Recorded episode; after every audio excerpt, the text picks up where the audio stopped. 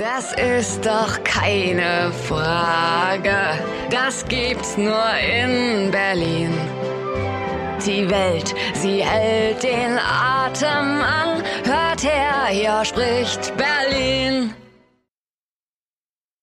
Guten Tag, meine Damen und Herren. Herzlich willkommen zur Ideal Hauptstadtkonferenz. Mein Name ist Marc Solinski, Zeitschrift für Versicherungswesen. Ich habe das Vergnügen, Sie gleich durchs Programm zu führen. Sie haben eben den Gong gehört. Das war der Lindner Gong? Glaube ich, so, so nennt man das in Berlin. Also dann geht's los, wenn dieser Gang erfolgt und es geht jetzt auch los. Thema der ganzen Tagung ist digitaler Wandel. Sie haben es an der Agenda gesehen. Was bedeutet der digitale Wandel für das Geschäftsmodell der Versicherer?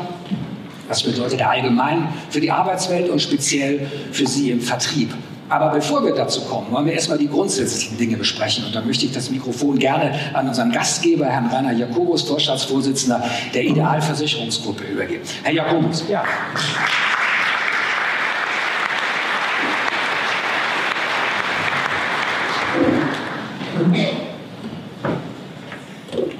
Meine sehr verehrten Damen, Damen und Herren, liebe Gäste, lieber Herr Lindner, liberal, gar neoliberal zu sein oder sich sogar als marktliberal zu outen, ruft in unserem Land heftige Reaktionen hervor. Wenn etwas schief läuft in unserer Gesellschaft, ist schnell vom Marktversagen die Rede. Es wird sofort nach Regulierung gerufen. Die marktwirtschaftliche Ordnung wird mittlerweile als Wurzel allen Übels gesehen, in das der Staat massiv eingreifen muss. Dass unser Gemeinwesen über äh, sieben Jahrzehnte massiv von der sozialen Marktwirtschaft und unserer freiheitlichen Grundordnung profitiert hat, kommt im gesellschaftlichen Diskurs nicht vor. Stattdessen werden immer häufiger und ungenierter massive staatliche Eingriffe in Eigentumsrechte gefordert und, was ich besonders erschreckend finde, selbst von Bundesministern und Ministerpräsidenten in den Ländern salon- und hoffähig gemacht. Eine staatliche Wirtschaftslenkung, wie sie der derzeitige Bundeswirtschaftsminister ins Spiel gebracht hat, ist da fast nur noch das Sahnehäubchen. Aber, meine sehr verehrten Damen und Herren, wollen wir das wirklich? Noch mehr Bürokratie aller Datenschutzgrundverordnung, immer mehr engmaschige Regelungsgeflechte, wie zum Beispiel in der Einführung der IDD, Fahrverbote in den Innenstädten für die weltweit saubersten Dieselfahrzeuge, Ausbau von massiven staatlichen Eingriffen in Altersvorsorge, wie beim Mietpreisdeckel, der hier ja intensiv diskutiert wird, äh, vorgesehen ist. Das trifft übrigens am stärksten die privat vermietenden Wohnungseigentümer. Am Ende sogar Enteignung zugunsten weniger und zulasten aller, die hier, man möchte sagen, ausgerechnet hier in Berlin zur Abstimmung stehen. Ist das nicht das Gegenteil von Freiheit, wie es vor sieben Jahrzehnten unsere Verfassungsmütter und Väter gemeint haben, als sie im Parlamentarischen Rat formulierten, der Staat ist für den Menschen da und damit die endgültige Abkehr vom Untertanenbegriff definierten. Wollen wir wirklich erneut pseudosozialistische Experimente wagen, nachdem wir in den letzten 30 Jahren alle gemeinsam den Schutz von Bespitzelung, Bevormundung, Gängelung, Enteignung und Zwangskollektivierung weggeräumt haben. Jan Fleischhauer, äh, das gestern äh, aus der Redaktion ausgetretene konservative Feigenblatt des Spiegel belegte das jüngst in einem sehr lesenswerten Essay zur Lage, speziell hier in Berlin, mit dem Begriff Venezualisierung. Zeit Online forderte gestern übrigens eine echte Verbotspartei, ich weiß nicht, ob Sie es gelesen haben, in der die politische Avantgarde, gemeint sind natürlich die Grünen, der Mehrheit sagt, wie sie zu leben haben. Ist es schon so weit, lieber Christian Lindner? Wie ist Ihre Analyse? Und was sagt die Partei der Erben von Heuss, Dehler, Scheel und Genscher dazu? Sollten wir alle zusammen nicht mehr Freiheit wagen, um ein Zitat Willy Brandts abzuwandeln? Liebe Gäste, es ist mir eine außerordentliche Freude und Ehre, mit Ihnen Christian Lindner, mit Ihnen Christian Lindner, den Partei- und Fraktionsvorsitzenden der FDP im Deutschen Bundestag begrüßen zu dürfen. Lieber Herr Lindner, Sie haben die Bühne. Danke, dass Sie gekommen sind.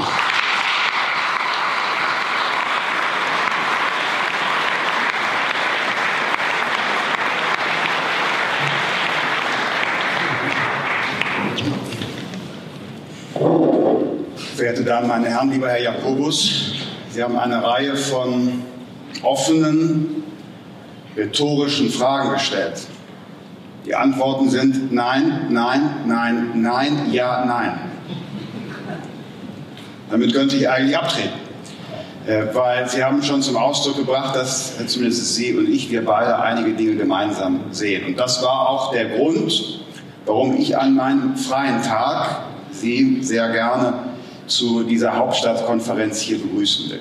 Begrüßen will in, lassen Sie mich das vorab sagen, ich mache seit 19 Jahren als Abgeordneter Politik und kann es also ein wenig einschätzen. Will Sie begrüßen in der Hauptstadt des komprimierten politischen Wahnsinns. Wir sind am Ende eines langen wir sind am Ende eines langen, erfolgreichen Konjunkturzykluses. Wir müssen jetzt Maßnahmen ergreifen, um zu verhindern, dass wir in eine Rezession abgleiten. Wir haben eine Verschiebung der Gewichte in der Weltwirtschaft, Risiken in Europa, Stichwort Brexit, eine technologische Revolution durch die Digitalisierung, eine klimabewegte Jugend auf der Straße. Das Einzige, was wir momentan nicht haben, ist eine handlungsfähige Regierung.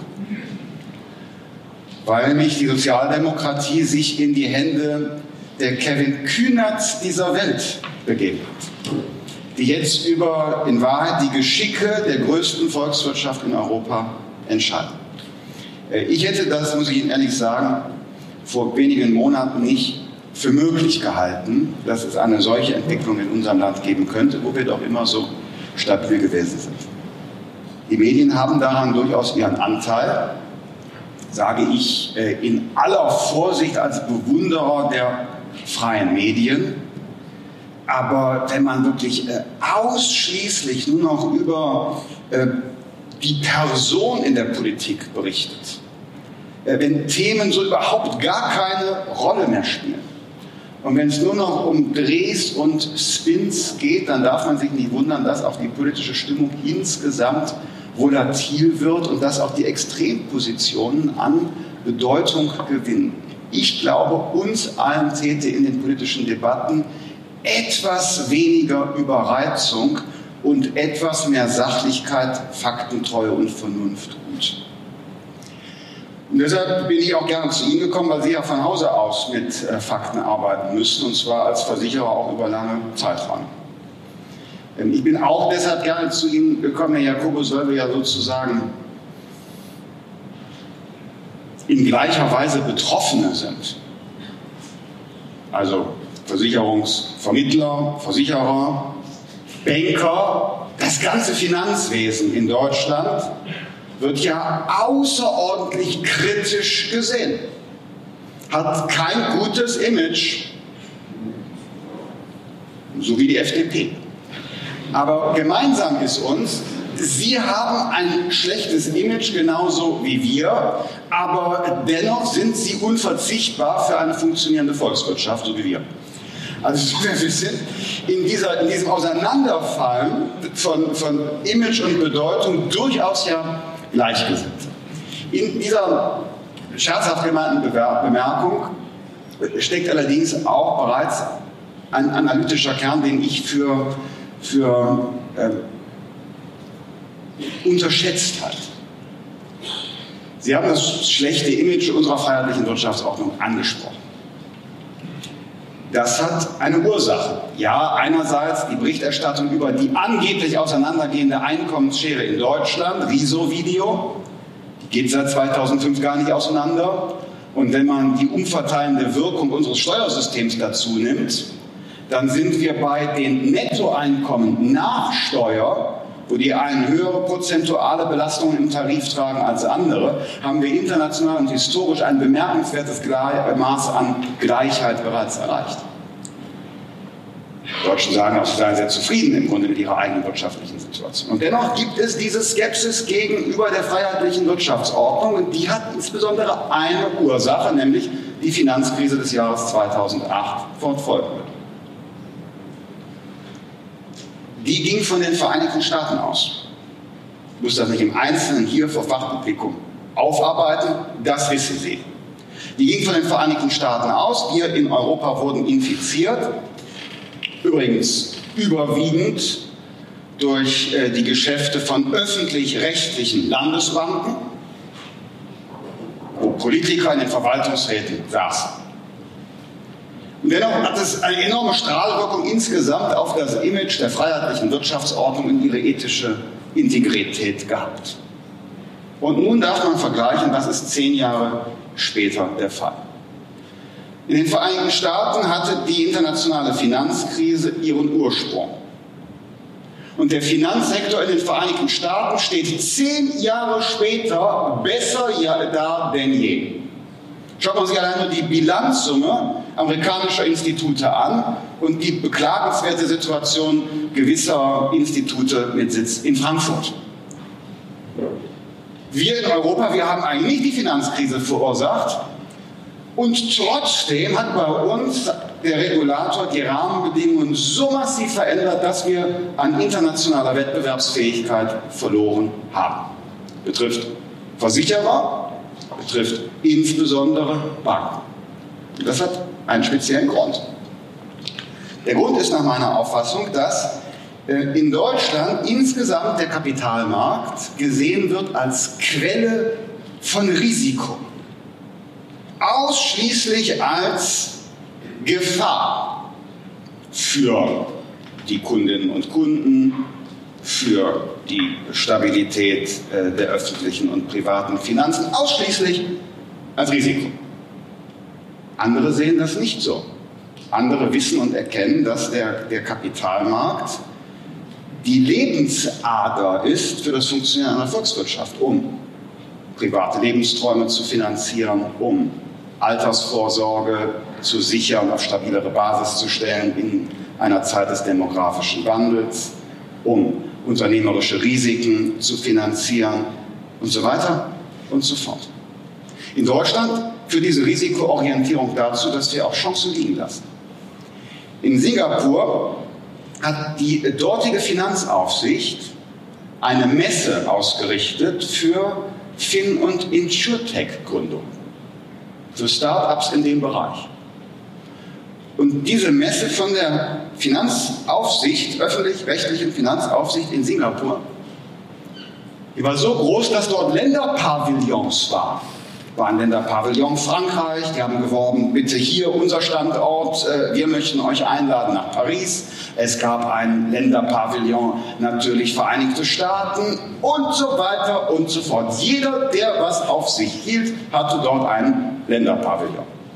Raten Sie bitte, welche nicht unbedeutende Volkswirtschaft auf der Welt dort ausgerechnet keinen Länderpavillon hatte, weil wir offensichtlich nicht interessiert sind daran, auch Innovationen im Bereich von innovativen Finanzprodukten hervorzubringen. Ja, Sie vermuten richtig, die Bundesrepublik Deutschland tauchte da nicht auf, weil bei uns ist das einzige Regulierungsziel inzwischen die Risikovermeidung so sinnvoll und gut das ist, es sollte ein zweites gleichwertiges Regulierungsziel hinzutreten, nämlich die internationale Wettbewerbsfähigkeit unseres privaten Finanzwesens, meine Damen und Herren.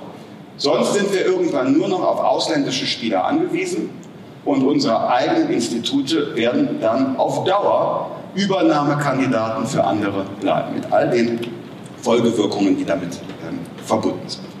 Das war mein erster Gedanke. Mein zweiter Gedanke, da komme ich schon etwas näher an das von Ihnen ja so philosophisch eingeflogene äh, Thema der Freiheit äh, heran. Wir sind jetzt im Jahr 30 nach der friedlichen Freiheitsrevolution in der DDR. Die hat ja in diesen Tagen stattgefunden. Es gab die, die äh, Kommunalwahl in der DDR im Mai 1989 mit der Wahlfälschung. Da waren Menschen so mutig, wie wir sie heute in Hongkong auf den Straßen sehen. Dann gab es die Montagsdemonstrationen, äh, die begannen in den Kirchen. Dann am 9. Oktober 1989 die vielen 10.000 Menschen, die in Berlin und Leipzig auf die Straßen gegangen sind, fast noch wichtiger als das Novemberdatum. Das jedenfalls waren Millionen Menschen, die für Selbstbestimmung und für Freiheit gestritten haben, auch unter Inkaufnahme von Repression durch einen totalitären Staat, Stichwort Stasi. Die haben sie auch aufgelehnt gegen die jahrzehntelange Misswirtschaft in der DDR. Weil die Menschen vergleichen konnten, im Westen gab es nicht nur Reisefreiheit und Konsum, da gab es insgesamt mehr wirtschaftlichen Erfolg als im Osten. Das heißt, die, die Systemkonkurrenz von äh, Ende der 40er bis Ende der 80er Jahre hatte über vier Jahrzehnte eigentlich die Überlegenheit des Systems sozialer Marktwirtschaft bei dem Ziel Wohlstand für alle, um Ludwig Erhard zu zitieren, unter Beweis gestellt in der Praxis. Und Millionen Menschen haben sich gegen ein unterdrückendes und ökonomisch ruinöses System zur Wehr gesetzt. Und heute, 30 Jahre später, eine Generation, sagt man in der Soziologie, eine Generation später kommen die ganzen Debatten zurück. Die größte Gefahr dabei ist nicht mehr der große Systemwandel durch den Sozialismus. Selbst Sarah Wagenknecht ist jetzt aus der Linkspartei weg. War die größte Gefahr vielleicht dafür. Nein, es ist nicht mehr der Sozialismus, den ich fürchte. Die größte Gefahr für unseren Wohlstand und für unsere Freiheit ist nicht der Sozialismus, der komplette Systemwechsel, es ist die schleichende Veränderung von Leben und Wirtschaft durch den Bürokratismus, der seine Tentakel in jeden Winkel unseres Alltags schlägt. Ein Beispiel haben Sie genannt, Datenschutzgrundverordnung. Bitte nicht missverstehen, als Liberaler ähm, bin ich Verteidiger von bürgerlichen Freiheitsrechten und der Privatheit die Apples, Amazons, die Facebooks, die wissen sehr viel über uns. Deren Algorithmen sind in der Lage, aus dem, dem Verhalten von Frauen in sozialen Medien zu ermitteln, ob sie schwanger sind, bevor sie selbst es wissen. Also die künstliche Intelligenz kann inzwischen sehr viel aus Daten lesen und deshalb ist es auch notwendig, dass wir unsere Datensouveränität behalten. Daten sind eine Währung, also müssen wir souverän über sie verfügen können, im Zweifel auch verlangen können, zu wissen, was gespeichert wird und dass es gegebenenfalls gelöscht ist. Mir geht es da jetzt nicht um, Stichwort Ibiza, Strache und so weiter, irgendwelche illegalen Dinge, die man sagt, ankündigt und so weiter macht. Sondern es gibt ganz legale Dinge, die wir jeden Tag und jede Nacht tun Dinge, nach denen wir jede Nacht googeln, von denen wir nicht wollen, dass sie allgemein bekannt werden, obwohl sie völlig legal sind. Also, wenn ich jede Nacht nach Andrea Nahles gegoogelt hätte, das ist ein fiktives Beispiel. Ähm, wenn ich nachts nach Andrea Nahles gegoogelt hätte, es wäre völlig legal gewesen. Ich hätte trotzdem nicht gewollt, dass es allgemein bekannt wird, weil ein falscher Eindruck entsteht. Also dort gesichertes Recht zu haben, wäre eine Datenschutzgrundverordnung gegenüber den großen Plattformunternehmen, gegenüber du dich individuell gar nicht zur Wehr setzen kannst, völlig richtig. Nur mit Verlaub Datenschutzgrundverordnung in Deutschland, vor der zittert doch nicht, nicht Google. Datenschutzgrundverordnung in Deutschland, die wir sie umgesetzt haben, ist ein Ärgernis für den Mittelstand, weil du ab zehn Beschäftigten schon einen betrieblichen Datenschutzbeauftragten vorhalten musst, obwohl jetzt da nicht die größte Gefahr von der Privatheit äh, droht.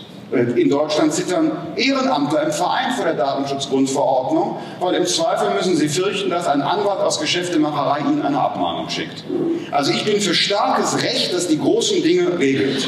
Aber bitte im Alltag keine lästige Bürokratie, die nur Fesseln anlegt, aber nichts bringt.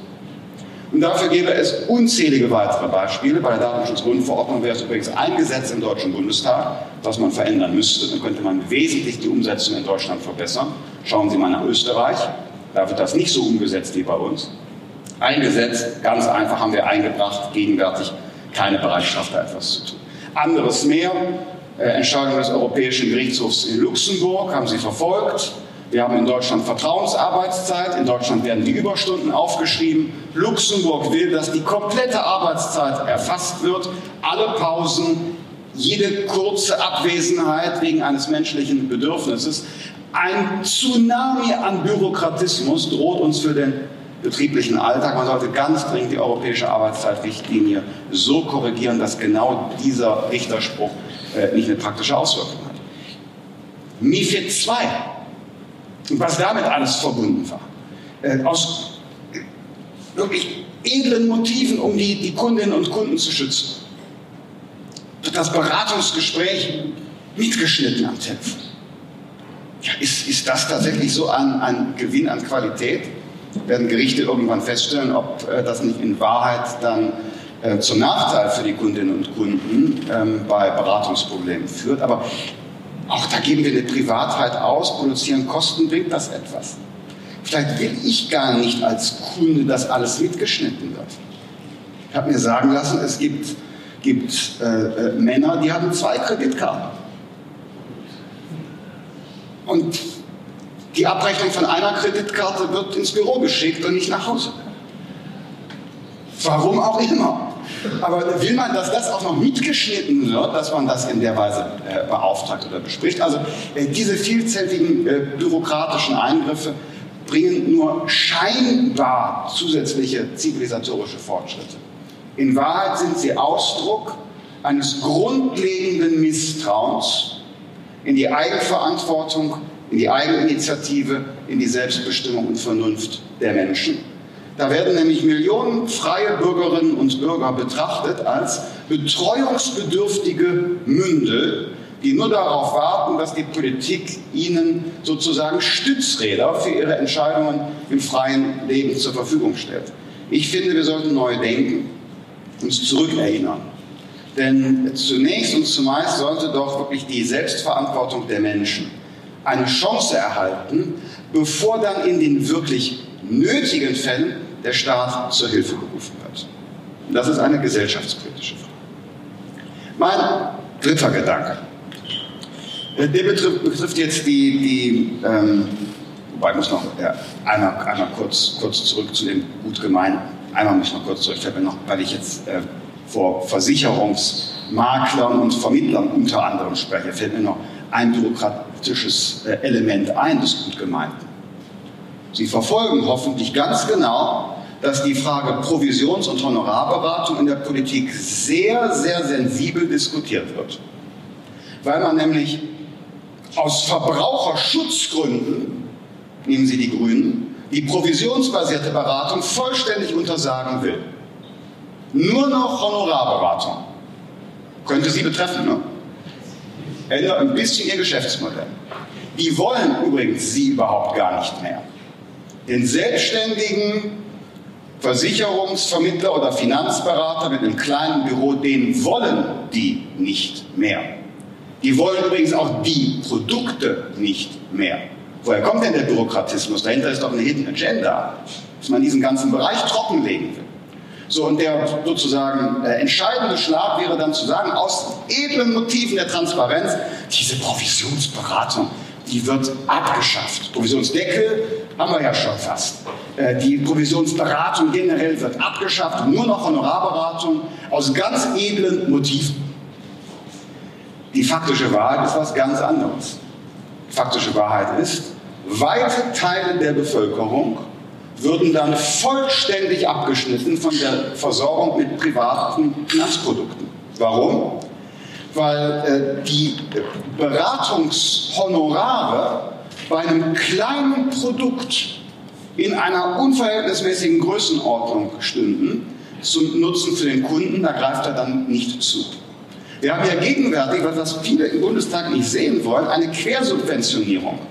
Die, die was Dickes abschließen und wo eine dicke Provision in ein Büro fließt, die finanzieren quasi mit auch die Beratung des kleinen Produkts, wo nur eine geringe Provision bezahlt wird. Also sollten wir uns auch in dieser Frage in Deutschland für die Wahlfreiheit aussprechen. Wer große Produkte abschließt und sagt, Mensch, die Provision ist mir zu viel, ich habe auch ohnehin so viele Sachverhalte, ja, soll der doch zu einem Honorarberater gehen. Aber wer weiter auf dem provisionsbasierten Modell arbeiten will, seine Geschäfte abwickeln will, warum müssen wir den Menschen vorschreiben, etwas, was sich über Jahrzehnte lang bewährt hat, zwangsweise aufzugeben. Jetzt ist das Kapitel zu Ende. Ähm, Steuer, das war das, worauf ich hinaus wollte, und auch das betrifft Sie. Ähm, wir sprechen gegenwärtig wieder über die Finanztransaktionssteuer. Freundliche Grüße bei der sehr langfristigen ähm, Anlage äh, von Assets, auch bei institutionellen. Geht voll zulasten der Rendite der Riester Police über 35 Jahre. Gemeint sind die Heuschrecken. Betroffen werden diejenigen, die was für die private Altersvorsorge auch mit knappen Mitteln zur Seite legen. Äh, die größte äh, Innovation ist jetzt aber, dass ähm, Herr Scholz eine nationale Aktiensteuer plant. Haben Sie verfolgt, ne? Weil die Finanztransaktionssteuer auf europäischer Ebene nicht umsetzbar ist, soll es jetzt eine Steuer auf börsengehandelte Wertpapiere, vulgo Aktiensteuer, geben, die nur bei uns anfällt als ob man damit die Finanzinstitute trifft. Das wird ja wie bei der früheren Börsenumsatzsteuer, das wird einfach umgelegt auf die Investoren. Und ist es nicht eigentlich so, dass wir in Deutschland eine Vermögensschere haben, die massiv auseinandergeht? Weil diejenigen, die über andere Assetklassen als das Sparbuch verfügen und nicht auf den Zins angewiesen sind, stark hinzugewinnen.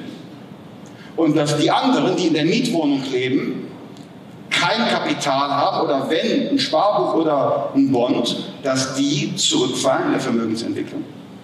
Der negative Zins bzw. die Null- und Niedrigzinspolitik der EZB führt ja gerade zu dieser Vermögenspreisinflation. Wird ja als, als Ausdruck des Turbokapitalismus in Deutschland denunziert, dass die Vermögensschere auseinanderging. Die Wahrheit ist aber, das kommt natürlich von staatlicher Politik. Wenn die Italiener keine solide Finanzpolitik machen, ihre Staatsfinanzen durch die Nullzinspolitik von Herrn Draghi über Jahre künstlich beatmet werden, dann ist die Auswirkung die Vermögenspreisinflation bei uns. Hat nichts mit Turbokapitalismus zu tun, sondern eher mit diesem Bastardkapitalismus, wo Privat und Staat in den öffentlichen Finanzen und bei den Banken so vollständig zusammengewachsen sind, dass man sie insbesondere in Italien kaum trennen kann. So, jetzt werden wir an dem Zins bei Herrn Draghi so schnell nichts ändern. Sorry. Das wird nicht so ohne weiteres möglich sein. Vielleicht gibt es irgendwann eine Zinswende, induziert durch die Entscheidung der USA. Jedenfalls politisch Unabhängigkeit der Notenbank, wie Sie wissen, wird da nichts gehen. Vielleicht dadurch, dass man Druck auf Italien und andere ausübt, ihre Finanzen solider darzustellen und dann auf Sicht über die Wettbewerbsfähigkeit. Kann es gelingen, die Lirafizierung des äh, Euro zu beenden? Aber auf kurze Sicht müsste in Deutschland eigentlich, um die Vermögensschere zusammenzubringen, nicht über Enteignungen nachgedacht werden, sondern Menschen mehr Beteiligung am Kapitalmarkt und anderen Assetklassen zu ermöglichen. Die Aktie, das Wertpapier, die Immobilie, das automobile Kulturgut, die Vintage-Damenhandtasche. Also all die Assetklassen, Weine, das ist eigentlich auch ein schönes Leben, was ich so beschreibe. Ähm, also all die Assetklassen, die dynamisch wachsen, da sollte es einen stärkeren Zugang geben. Also statt einer Aktiensteuer einzuführen, die ja prohibitiv wirken würde, wie wäre es, wir würden einfach wieder eine Spekulationsfrist bei den Wertpapieren einführen. Wer ein Wertpapier länger als x Jahre, bei der Immobilie sind es 10, wie Sie wissen, hält, Wer soll das Wertpapier auch steuerfrei veräußern können und den Veräußerungsgewinn privatisieren können. Ähnlich wie die kapitalmarktbasierten Pensionsprogramme in den Vereinigten Staaten, die über die letzten Jahrzehnte zu einem enormen Vermögenszuwachs auch in der Mitte der amerikanischen Gesellschaft geführt haben. Die wir übrigens hier gut gebrauchen können in Berlin, denn aufgrund der Anlagebestimmungen unserer deutschen Kapitalsammelstellen werden ja, prohibitive Eigenkapitalanforderungen für Start-up-Investitionen, werden hier die spannenden Start-ups in Berlin gerne finanziert vom Pensionsfonds der äh, Lehrer aus dem kanadischen Quebec. Die dürfen nämlich in diese Assetklasse Unternehmensbeteiligung, Venture Capital, Private Equity hinein, während das bei deutschen Kapitalsammelstellen, wie Sie ja wissen, sehr erschwert ist, weshalb auch die Dynamiken sehr reduziert sind. Auch da gibt es übrigens einen Hebel etwas zu verändern. Über meinen Vorschlag, Spekulationsfrist wieder einfinden wir es bei der Immobilie haben. Weiterer Vorschlag, Grunderwerbsteuerfreibetrag. Das ist für Sie nicht so interessant, weil das ist ein bisschen im Wettbewerb, mache ich eine private Altersvorsorge oder Sterbeversicherung Oder konzentriere ich mich lieber darauf, die Immobilienhypothek abzuzahlen? Dennoch glaube ich, dass es äh, im volkswirtschaftlichen und gesellschaftlichen Interesse wäre, mehr Menschen den Zugang zum Eigentum zu eröffnen. Und warum zahlen wir dann Baukindergeld aus, das nur als Grunderwerbsteuer wieder an den Finanzminister über wir komplett einen Freibetrag schaffen, 500.000 Euro für die selbstgenutzte Immobilie, damit die Menschen nicht vier, fünf, sechs komplette Monatsbruttogehälter an den Fiskus überweisen müssen, bevor sie danach anfangen dürfen, jahrzehntelang die Hypothek bei der Sparkasse abzutragen oder bei der ING. Ja, ist realistischer momentan, glaube ich, ne, wenn man so die Marktentwicklung sieht. Also vielleicht noch einen, einen letzten Steuerpunkt. Hm, wir haben ja die höchste Belastungssituation äh, inzwischen weltweit in Deutschland. Ist übrigens bei vielen gar nicht bekannt. Ich habe jetzt, also kurz Fun Fact, wir sind ja hier unter uns. Ich habe ein Interview mit der Wochenzeitung Die Zeit geführt. Dann kamen diese verteilungspolitischen Dinge. Dann wurde gesagt, ja, ähm, äh, die Quanz, also die Milliardäre, die zahlen ja nur 25 Prozent auf, auf ihre Gewinne und ähm, äh, äh ein Arbeitnehmer mit 50.000 äh, Euro, der zahlt 42 Prozent. Ist ein Qualitätsblatt, die Zeit. Ähm, und ich bin jetzt auch nicht der Steuerexperte. Aber ich weiß zumindest eins. Die ausgeschüttete Dividende, die wird zweimal steuerlich in Anspruch genommen nämlich bei Abgeltungssteuer und dann auf der individuellen Ebene. Das heißt, wenn zahlen die Quants 48,34 Prozent steuerliche Gesamtbelastung. Wenn sie es ausschütten würden, was sie aber nicht tun, sondern in der Regel ja an andere zukunftsfähige Investitionen geben, neue Unternehmen und Arbeitsplätze schaffen. Aber wenn wäre die steuerliche Belastung 48,34 Prozent. Jetzt an Sie die Schätzfrage, ob, die, ob Sie besser sind als die Zeitkollegen. Steuersatz von 42 Prozent. Wie viel muss ein Single verdienen, damit er tatsächlich diesen Steuersatz zahlt? Oh, 60.000? 70? 55? Nee. 322.500 Euro müssen Sie ein zu versteuerndes Einkommen haben, damit Ihr Durchschnittssteuersatz 42 Prozent beträgt. Das ist ja die tarifliche Grenzbelastung. Ja, also 42 Prozent ist der Spitzensteuersatz, aber vorher hat man noch das ganze andere und dann wächst die, die reale steuerliche Belastung erst bei 322.500 Euro auf 42 Prozent an. So, es ist nicht 53.000 Euro 42 Prozent, eine Milliarde 48 oder gar 25 Prozent, sondern die Belastung ist eine ganz andere. Jetzt hört sich das gerade so an, als wollte ich sagen, die Steuern sind nicht zu hoch. Äh, ich wollte nur veranschaulichen, wie die Debatten in Deutschland geführt werden und wie schwierig das ist. Das ist, muss man sich vorstellen, wie Sisyphos. Ne? Jeden Tag rollst du den Stein den Berg hoch, denkst du, das in einem Interview mal was erklärt, dann rollt der in der Nacht wieder runter und am nächsten Tag fängst du neu bei 5% an. Ähm, also ein bisschen mehr inzwischen. Ähm, ich glaube folgenden Punkt hinaus. Wir haben die, die höchste Belastung ähm, äh, weltweit, insbesondere für die Unternehmen, aber auch eben, wenn man noch die Sozialabgaben dazu nimmt, bei den normalen Beschäftigten. Nur Belgien ist noch vor uns. Wir sind Vize-Weltmeister bei der Belastung der arbeitenden Mitte im Land. Die USA haben einen guten wirtschaftlichen Lauf wegen der Steuerentlastung von Herrn Trump. Die Chinesen senken, glaube ich, um drei Prozent des Bruttoinlandsprodukts die Steuerlast für ihre Unternehmen. Herr Macron hat angekündigt, es kommt jetzt ein zweiter Entlastungsschritt in Frankreich, insbesondere um die Binnenkonjunktur dort anzukurbeln. Und bei uns? Bei uns findet sich im Deutschen Bundestag noch nicht einmal eine Mehrheit, um den Solidaritätszuschlag abzuschaffen. Zum 31.12.2019 endet der Aufbau Ost, dann ist der Solidarpakt 2 ausfinanziert.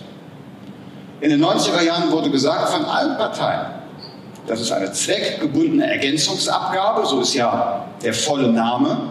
Solidaritätszuschlag ist ja nur der Künstlername. Man würde jetzt neudeutsch von Framing sprechen, denn wer kann gegen Solidarität sein? Es ist eine Zweck, so ähnlich wie Bürgerversicherung. Ne? Wer kann gegen eine Bürgerversicherung sein? Wer kann gegen Solidarität sein? Also diese zweckgebundene Ergänzungsabgabe müsste eigentlich entfallen, wenn der Zweck erledigt ist. Stattdessen ist die große Kreativität da. Wie kann man ihn jetzt neu begründen und umwidmen? Was kann man denn fummeln und tun? Ähm, ich glaube, es wäre also eine Frage der ökonomischen Klugheit, ihn entfallen zu lassen, eine Frage der politischen Glaubwürdigkeit und nicht zuletzt ein Gebot der Verfassung, weil eine zweckgebundene Ergänzungsabgabe, deren Zweck entfallen ist, ist verfassungswidrig, sagt sogar der Bundesrechnungshof dieser Tage. Trotzdem gibt es keine Mehrheit, keine politische Mehrheit dafür. Das halte ich für ein großes Problem, auch ein Risiko für die öffentlichen Haushalte. Ich will Ihnen hier ankündigen, wenn äh, sich diese politische Situation, man muss jetzt immer von Woche zu Woche planen, ne, wenn diese politische Situation anhalten sollte, bis zum äh, 01.01.2020, dann werden wir als Freie Demokraten am 2.01.2020 gegen den Solidaritätszuschlag klagen. Denn wenn es keine politische Mehrheit dafür gibt, dann müssen wir uns eben in Karlsruhe gegen diese überproportionale Belastung zur Wehr setzen.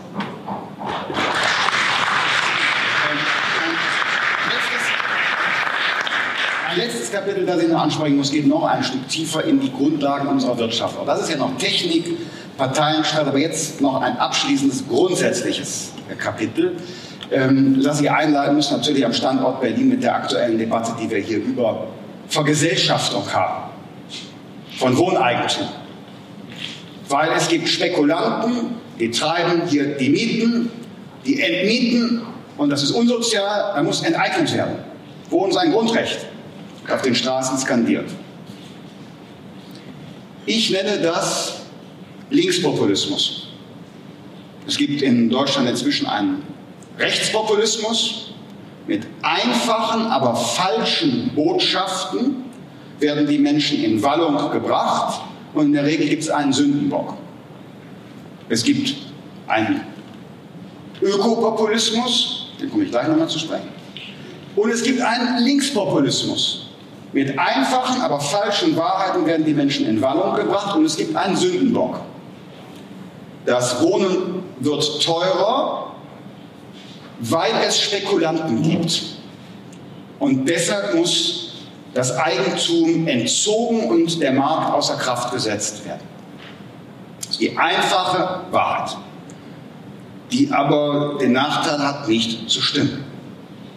Denn wer sind die anonymen Investoren hier in den Berliner Wohnungsmarkt? Sie, beziehungsweise ihre Kunden. Denn wo werden die Portfolios der Kapitalsammelstellen angelegt? Natürlich in großem Umfang auch in Immobilienvermögen. Da gibt es, eine sichere Assetklasse, von der Politik auch so gewollt, von der Eigenkapitalhinterlegung. Das wird da angelegt. Das sind auch nicht nur private Versicherungen, das sind die Kapitalsammelstellen der, der evangelischen Kirche, die da mit äh, Milliardenbeträgen engagiert sind.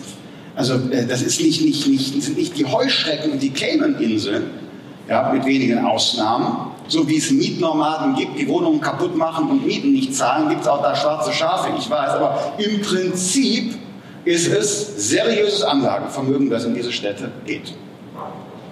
Nun wird von Marktversagen gesprochen, aber dabei funktioniert der Markt doch perfekt. Der Markt ist ja nur ein, ein, ein Instrument, ein Fieberthermometer. Hohe Nachfrage trifft auf geringes Angebot. Beim Brötchen steigt der Preis, bei der Wohnung auch. Ein Fieberthermometer. Also diejenigen, die an Eignungen und Mietpreisdeckel und anderes glauben, die vertrauen vermutlich auch Ärzten, die bei der Grippediagnose einfach nur das Fieberthermometer zerbrechen und das als Therapie verkaufen. Es ist keine.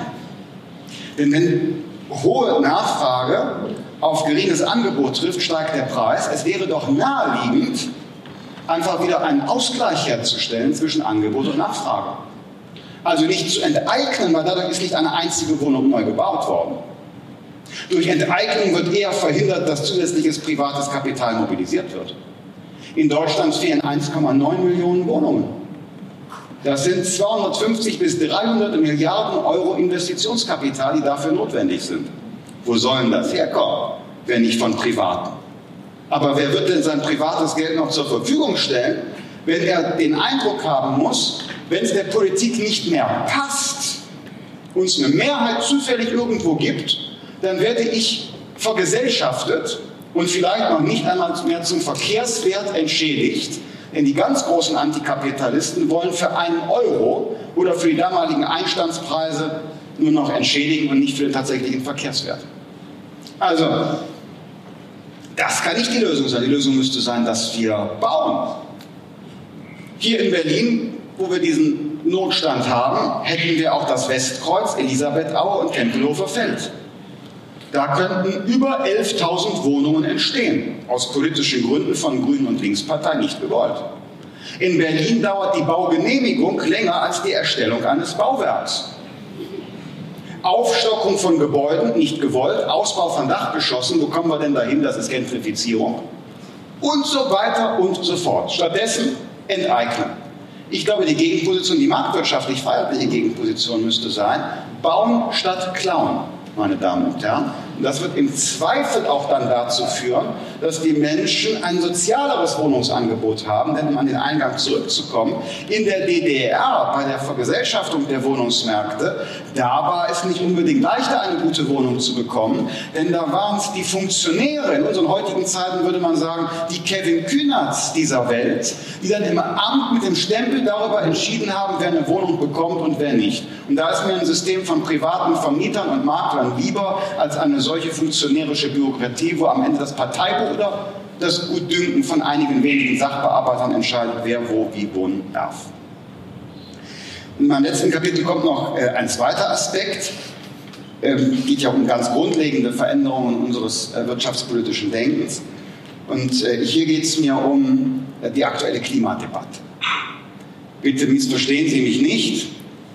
Ich wende mich nicht gegen die Klimaziele. Das ist eine Menschheitsaufgabe. Es gibt nur noch die AfD, die die in Frage stellen. Äh, das ist eine Menschheitsaufgabe, wir müssen sie erreichen. Ist auch ein freiheitliches Anliegen, denn unsere Freiheit ist ja heute hier im Raum begrenzt, bei unserem Ellbogen, bevor wir die Rippe unseres Nächsten treffen. Die Grenze der Freiheit des Ellbogens, ihre Rippe. Und so ist auch die Grenze unserer Freiheit die Lebenschancen nachkommender Generationen. Völlig klar. Common Sense. Aber wie erreichen wir nun die Ziele? Auf welchem Weg? Wir haben uns in Deutschland mal auf den Weg gemacht und vielleicht ist mancher von Ihnen da auch wunderbar investiert. Dann kann ich Ihnen nur äh, Glückwünsche aussprechen. Wir haben uns in Deutschland auf einen planwirtschaftlichen Weg gemacht. Schon Ende der 1990er Jahre. Wir haben das Erneuerbare Energiengesetz bekommen, wo hohe Subventionen, tolle Renditen gezahlt worden sind für die Investition in erneuerbare Energien. Bemerkenswert. Wenn man in Bayern auf der Autobahn fährt, links und rechts der Autobahn, auf jeder Scheune Photovoltaik. Und oft genug sieht man auch Dächer mit Photovoltaik, wo gar keine Scheune drunter ist. Weil der Landwirt zum Energiewirt geworden ist und die Nutzung landwirtschaftlicher Flächen eben noch höher subventioniert worden ist. Also hat man eine landwirtschaftliche Nutzung fingiert, um die zusätzliche Subvention zu bekommen. Ich muss das nicht weiter ausführen. Ich denke, auch das ist allgemein bekannt. Wir haben jetzt die höchsten Strompreise in Europa. Wir haben äh, zugleich Windkraft, die nicht genutzt werden kann, weil bedauerlicherweise das kommt vor in der Planwirtschaft, die Stromleitungen und Speicher nicht gleichzeitig gebaut worden sind. Also zahlen wir dafür, dass abgeregelt und entsorgt wird. Aber Hauptsache, wir haben die Windkraftanlage in der norddeutschen äh, Tiefebene. Und das Ganze, diesen Spaß, äh, lassen wir uns 29 Milliarden Euro per annum kosten. Die größte Umverteilung, die wir haben, vom BAföG-Empfängerin, vom BAföG-Empfänger und der Rentnerin über den Umweg der EEG-Umlage auf der Stromrechnung in die Bilanzen von ökologisch sensibel auftretenden, aber sehr erfolgreich handelnden Investoren. Alles erlaubt. Es ist das gute Recht, aus unklugen Gesetzen persönlichen Profit zu ziehen. Aber eigentlich wäre es eine Frage der politischen Verantwortung, solche nicht funktionierenden Gesetze rasch zu verändern. Das hat zu lange gedauert und ist auch noch nicht vollständig abgeschlossen. Nun gut, ähm, ich will zum Ausdruck bringen, wir haben durch einen planwirtschaftlichen Ansatz in Deutschland die höchsten CO2-Vermeidungskosten weltweit und haben unsere Klimaziele nicht erreicht. Was tun?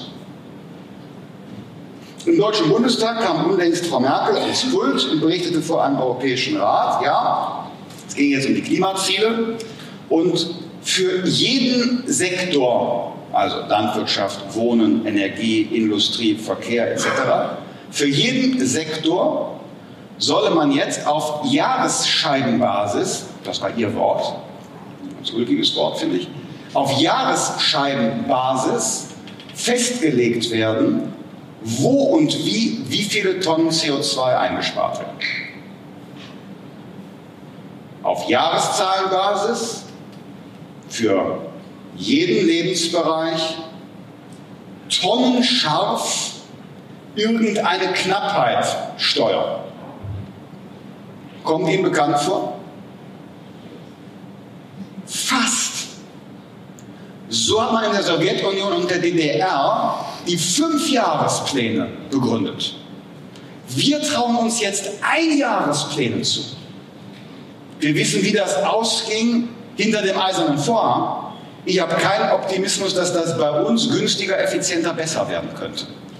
Wenn Politiker am grünen Tisch entscheiden, da kommt über dieses edle Motiv des Klimas eine ganz andere Vorstellung der Wirtschaftsordnung in äh, unseren Alltag, in unser Leben, nämlich der zentralen Lenkung und Planung. Politiker wissen im Augenblick ganz genau, was notwendig ist, welche Technologie Zukunft hat, um diese Klimaziele zu erreichen. Jetzt ist gerade verlängert und erhöht worden die Subvention für das Elektroauto. Manche von Ihnen haben bestimmt gesagt, auch Mensch, die 0,5 Prozent äh, für den Dienstwagen nehme ich doch gerne mit, habe ich eben so ein Hybrid. Obwohl der möglicherweise gar nicht ökologischer ist, weil äh, die paar Kilometer, die man elektrisch fährt, werden hoch erkauft durch die schwere Batterie, die man dabei hat, wenn man überwiegend lange Autobahnstrecke fährt. Als Vielfahrer. Aber die Steuersubvention, gerne nimmt man die wieder mal an Tesla. Wunderbar. Sieht auch toll aus, enormes Drehmoment von Anfang an da. Ich bin ein Fan, fahre ich gerne. Bei Dreifenau nehme ich auch gerne BMW i3 wegen des Drehmoments. Aber ich mache es nicht aus ökologischen Gründen, weil ökologisch sind die Autos, solange 35% Braunkohlestrom in der Batterie ist, eben nicht unbedingt. Aber trotzdem ganz genau weiß man, das ist der Weg. Ich erinnere mich noch, wir sind ja, wie gesagt, hier unter uns, bei diesen Jamaika-Gesprächen. Da gab es einen Abend, da haben wir über Klimaziele Verkehr gesprochen. Da gab es einen Streit zwischen Herrn Dobrindt, damals noch Verkehrsminister, Sie erinnern sich, Frau Göring-Eckardt von den Grünen und mir. Denn die beiden haben vehement für Elektromobilität geworben. Frau Göring-Eckardt wollte den Verbrennungsmotor gleich ganz verbieten bei Neuzulassungen. Und äh, der äh, Kollege Dobrindt sagte, nein, das sei zu viel, aber man müsste jetzt also äh, massiv die Elektromobilität äh, fördern mit Subventionen und so weiter und so fort. Ich saß daneben und sagte, ja Moment, ähm, ich habe gelesen, es gibt auch Wasserstoff. Und wie ist denn das da mit diesen synthetischen Kraftstoffen, äh, die gewonnen werden aus CO2 und die im normalen Verbrennungsmotor klimaneutral verwendet werden können? Was, was ist eigentlich mit, mit hier Audi G-Tron, mit, mit, mit Gas? Äh, wieso haben die Kalifornier so viele Fortschritte erzielt beim Klimaschutz durch Low-Hanging Fruits, indem sie einfach E15-Sprit eingeführt haben? Äh, warum denkt man nicht über sowas nach, um den Flottenverbrauch zu reduzieren?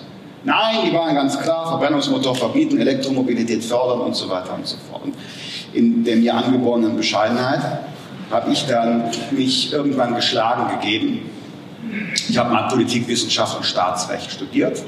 Das heißt, ich habe gelernt, kritisch mit Texten umzugehen. Ich bin kein Naturwissenschaftler, kein Techniker, kein Ingenieur, kein Profi. Und dann dachte ich, okay, gib dich geschlagen. Und dann wurde mir irgendwann klar, Moment mal, du bist Politikwissenschaftler und hast Staatsrecht studiert, aber der Dobrindt ist doch Soziologe. Und die Göring Eckert hat auch nicht irgendeine Naturwissenschaft studiert, sondern Theologie. Die weiß also auch nichts über die Brennstoffzelle, die hat nur gelernt, ganz feste an was zu glauben. Und, äh,